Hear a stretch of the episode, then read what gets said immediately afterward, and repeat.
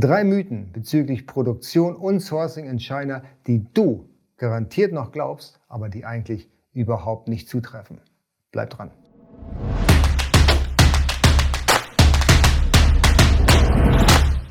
Herzlich willkommen auf dem YouTube-Kanal von AMZ Pro. Mein Name ist Jens Lindner und ich bin hier heute dein Host. Hier geht es vorrangig um die Produktion in China und den Import in die Europäische Union, so wie in diesem Video jetzt.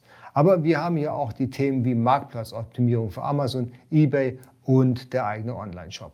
Wenn das für dich spannend ist und du bist im E-Commerce oder willst einsteigen, dann solltest du jetzt den Kanal abonnieren und die Glocke drücken, damit du informiert bist, sobald ich hier für dich ein neues Video hochlade. Und tu mir einen zusätzlichen Gefallen. Drück den Daumen nach oben, so kann ich hier auf YouTube noch mehr Menschen erreichen. Aber heute geht es um drei Mythen beim Sourcing und der Produktion in China, worauf eigentlich jeder bislang reingefallen ist. Das sind unbestätigte Voraussetzungen, die im echten Leben so nicht zutreffen. Und ich habe so viele Gespräche diesbezüglich gehabt und heute in diesem Video möchte ich endlich mal damit aufräumen. Mythos Nummer eins: Die Preise sind stark verhandelbar. Die Preise, die ich von meinem Hersteller bekomme, das ist erstmal ein frommer Wunsch und da kann ich nochmal richtig nachverhandeln. Da muss ich euch alle leider enttäuschen, die, die das glauben, weil das ist im echten Leben definitiv nicht so. Die Preise, die man bekommt vom Hersteller, die sind schon fast Endpreise. Warum ist das so? Das ist ganz einfach. Alibaba funktioniert wie Amazon im B2B-Bereich. Der Händler oder die Factory auf Alibaba weiß ganz genau, dass es hunderte andere Factories gibt, die das gleiche Produkt anbieten. Warum sollte ich denn versuchen, meinen Kunden mit überteuerten Produkten erstmal zu ködern, um zu hoffen, dass er das zu dem Preis kauft, während er doch genau weiß, dass es für mich genau zwei Sekunden dauert, bis ich einen besseren Preis bekomme. Das wäre dumm. Das wäre von jeder Factory massiv dumm und so dumm sind die nicht. Die sind mindestens genauso clever wie wir. Und deswegen sind die Preise, die man dort bekommt, nur sehr bedingt verhandelbar. Man kann sie verhandeln bis zu einem gewissen Grad, aber man muss nicht glauben, dass man da 40, 50, 60 Prozent Rabatt bekommt, wenn man nur hart genug den Stiefel durchzieht. Definitiv nicht. Wenn man zu hart verhandelt, dann passiert nämlich genau das Gegenteil. Dann bricht der Händler nämlich den Kontakt ab. Dann hat er kein Interesse mehr, weil er merkt, dass er mit seinem Preis sowieso nicht klarkommt und mit dir als Person und deiner Variante zu verhandeln, sicherlich hier in Europa auf Freunde stößt, aber er möchte damit in Ruhe gelassen werden. Und deswegen sollte man schon aufpassen, wie genau man verhandelt und wie hart man verhandelt, wenn man dann mit dem Hersteller in Kontakt treten möchte, beziehungsweise ins Geschäft kommen möchte.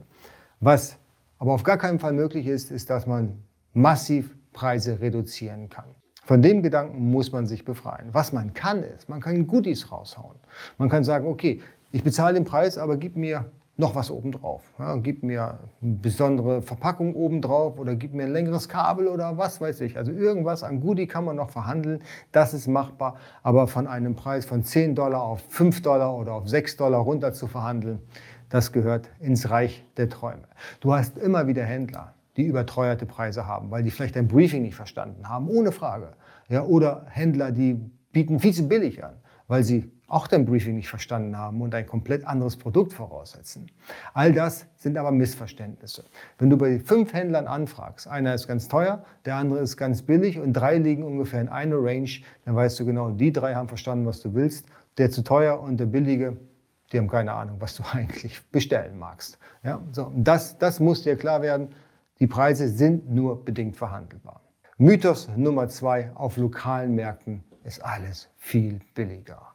Alibaba ist so teuer und auf lokalen Märkten wie 1688.com bekommt man die gleichen Produkte zum Spottpreis.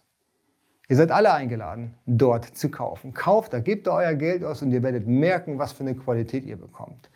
Die Hersteller auf 1688, die haben ausschließlich Erfahrung im inländischen Markt. Und das ist eine komplett andere Nummer. Die Produkte, die dort auf 1688 angeboten werden, sind nicht konform, um in die Europäische Union weder eingeführt zu werden, noch verkauft zu werden. Das ist unter Strafe verboten, weil die in keinster Weise die Reglementierung hier treffen. Sie sind billiger, natürlich. Sie sind lächerlich billig. Und das ist ja das Problem. Sie sind lächerlich billig, aber auch von der Qualität. Die Erwartungshaltung, die ihr an den Produkten habt, die könnt ihr mal nach ganz unten schrauben. Das macht überhaupt keinen Sinn, dort zu produzieren. Und natürlich kann man sich die Mühe machen, einen Hersteller beizubringen, wie er denn konform für die Europäische Union herstellt. Ihr könnt den langen Weg gehen. Ihr könnt mit ihnen in Diskussion gehen, über Monate, über Jahre gerne um dann festzustellen, sobald er die Ware konform produziert, hat er genau den gleichen Preis wie die Händler auf Alibaba. Und was hast du gewonnen? Du hast nichts gewonnen, du hast nur verloren, nämlich Zeit. Zeit, viel Zeit, Energie einem Händler oder einem, einem Hersteller beizubringen, wie er für die Europäische Union konform produzieren kann, um dann festzustellen, am Ende des Tages habe ich eh den gleichen Preis. So hätte ich viel schneller auf Alibaba kaufen können. Ich hätte jemanden gehabt, der das nicht das erste Mal macht und ich bin nicht der Patient A oder das Versuchskaninchen, sondern ich hätte möglicherweise zum gleichen Preis einen erfahrenen Hersteller auf Alibaba finden können, der mir dann auch noch mit seiner Expertise hilft, das Produkt zu verbessern. Weil das tun sie natürlich auch noch. Die erfahrenen Händler, die bringen dir schon noch bei, wie Produkte teilweise funktionieren. Oftmals habe ich meine, einen Großteil meiner Produktkenntnisse über die Factories erhalten, ja, indem ich vor Ort war bei den Factories und habe mir angeschaut, wie es produziert wird. Und da wird mir ganz genau erklärt, mit Stolz, mit Stolz erklärt, wie sie was herstellen. Weil das ist für sie wirklich ein großartiges Ding, wenn ein Europäer runterkommt, die zigtausend Kilometer und sich die Fabriken anschauen möchte. Ja, das, sind, das sind Geschäftskontakte, die man aufbauen möchte. Aber nicht über 1688.com einen chinesischen Hersteller aufzureißen, der lächerlich billig produziert, kein Wort Englisch kann. Ja, und am Ende des Tages kannst du das, was du da herstellen lassen hast, eigentlich überhaupt nicht verwenden. Mythos Nummer zwei, inländische Märkte sind billiger, stimmt, nützt dir aber nichts, weil die Ware, die dort verkauft wird, darfst du hier in Europa garantiert nicht weiterverkaufen. Und dann haben wir den letzten Punkt und der tut mir am meisten weh. Chinesen sind alles Betrüger. Die wollen nur unser Geld. Die versuchen jeden Trick, damit sie unsere Kohle bekommen. Das ist eine so oberflächliche Unterstellung, dass es schon fast wehtut. Wirklich, dass es mir wehtut. Sicherlich gibt es solche Asiaten. Natürlich gibt es solche Asiaten auch in China in den Fabriken, als Verkäufer, als Geschäftsführer, genauso wie es die hier auch gibt. Aber die allermeisten sind eben nicht so. Die allermeisten sind ehrliche Geschäftsleute. Denn was sie verstanden haben mit der Öffnung des Landes und den Geschäften mit der ganzen Welt ist, dass langfristige Geschäfte das Geld bringen. Das ist ein Kunde, der wieder bestellt. Das ist der Moneymaker, doch nicht das erste Geschäft. Das ist genauso, als wenn du mit deinem Amazon-Business anfängst und sagst, wir machen jetzt 10.000 Stück oder 1.000 Stück von einem Produkt und dann hören wir damit auf und machen was Neues. Das macht ein Asiater auch nicht. Der steckt auch nicht viel Zeit in einen Kunden rein, um ihn dann so über den Tisch zu ziehen, dass der garantiert nicht wiederkommt. Das ist völliger Unfug. Die Chinesen, die Asiaten sind echte Geschäftsleute, die langfristige Geschäfte bevorzugen als den schnellen Deal. Und das muss man verstehen. Und ich glaube, aus meiner Erfahrung, ich lasse in Deutschland produzieren, ich lasse in Polen produzieren und ich lasse in Asien produzieren. Von der Wertigkeit der Produkte, von der Kommunikation, von der Ehrlichkeit und von der Offenheit sind mir die Asiaten am allerliebsten. Mit dieser Professionalität, wie, sie, wie die Fabriken geführt werden, wie sie Geschäfte machen, sind sie weit weg. Weit weg von allem, was hier in Europa, inklusive Deutschland, zu finden ist. Versucht einer mal da draußen einen Hersteller zu finden in Europa für ein Produkt, was man in China kaufen kann. Man hat so gut wie keine Chance. Ich habe jetzt in den letzten Monaten versucht, mehrere Produkte aus Europa zu sourcen. Ich bin komplett gescheitert. Ja, selbst im Ausland, im nahen europäischen Ausland, auf Landessprache sind wir komplett gescheitert. Von zehn Anfragen war eine einzige sinnvoll, die wir dann am Ende des Tages natürlich auch bestellt haben. Aber alle anderen neun waren reine Zeitverschwendung. Und das muss einem klar werden. In China da kann man definitiv fast bei jedem Hersteller kaufen. Da ist es 9 zu 10, dass man einen Hersteller findet, der beliefern will.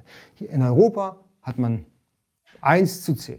Ein Hersteller will vielleicht liefern von 10, die man anfragt. Und ich verstehe es nicht. Ich weiß nicht, warum die Firmen, die Factories hier in Europa das Geld einfach auf der Straße liegen lassen. Ist für mich völlig unbegreiflich, warum wir gerade diese Situation haben. Ich glaube, wenn der erste Hersteller für ein wirklich gutes Produkt, für ein Mainstream-Produkt bereit ist, auch kleine Mengen, 10.000, vielleicht auch 5.000 herzustellen, den, die FBA-Händler, die rennen dem die Bude ein. Da bin ich mir ganz, ganz sicher.